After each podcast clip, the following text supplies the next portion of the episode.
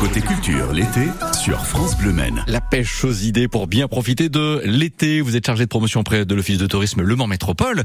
Bonjour Isabelle Léon Robin. Bonjour Bruno. Ça nous fait plaisir de vous accueillir en ce 15 août. Voilà, bah, la deuxième moitié du mois d'août est devant nous, mais Isabelle Léon Robin, c'est toujours le temps des vacances.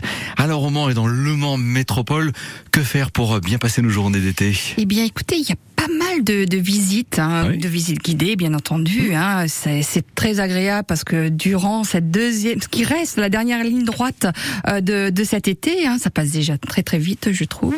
Eh bien, euh, il y a pas mal de choses, pas mal de visites extérieures, bien entendu, avec euh, visite des rues de du Moyen Âge, Ah. avec le Mans médiéval. Il y a le Mans romain également qui euh, s'annonce.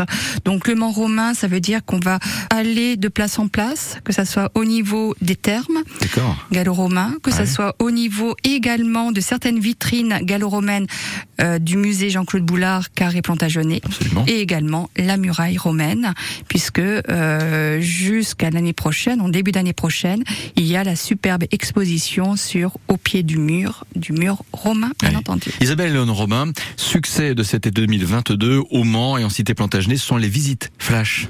Oui, on a affaire à plusieurs types de publics, hein, Oui. il faut s'adapter.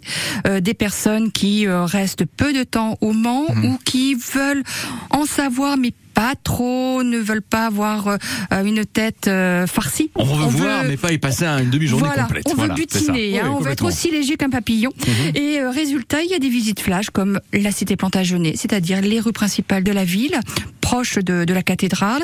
Il y a également des visites flash autour de la cathédrale. Oui. Donc c'est extérieur, intérieur. Et ça peut être très agréable parce que ça dure que 45 minutes. On décroche plus. pas, ouais. Voilà. Mais c'est ça qui est bien. Dans le Mans vélo, je sais pas si on dépasse les autos, mais on peut passer de belles soirées, de bons moments. Oui, en, en fin de en fin de journée, il y a euh, effectivement à partir de 19h, ça dure presque deux heures, pratiquement deux heures, sont des visites euh, à vélo avec euh, des petites randonnées qui euh, se déroulent autour, par exemple, du, du street art. Ah oui. Donc euh, l'art de, de, de la rue et pour euh, justement euh, poursuivre eh bien euh, le, le festival plein champ qui Mhm. se déroule tous les ans en tout début de, du mois de juillet. Et puis quand arrive le soir, évidemment, la nuit des chimères, incontournable. C'est c'est des- c'est du pur bonheur. On confronte aussi bien le patrimoine, l'histoire, et puis le côté euh, très chimérique. Hein. Ce sont des, des histoires, des, des petites euh, inventions, hein, des chimères euh, qui qui vont, qui s'écoulent au cours du, du temps et euh, qui enjolivent, qui servent vraiment de d'habits de lumière à tous ces monuments anciens. Alors profitons-en.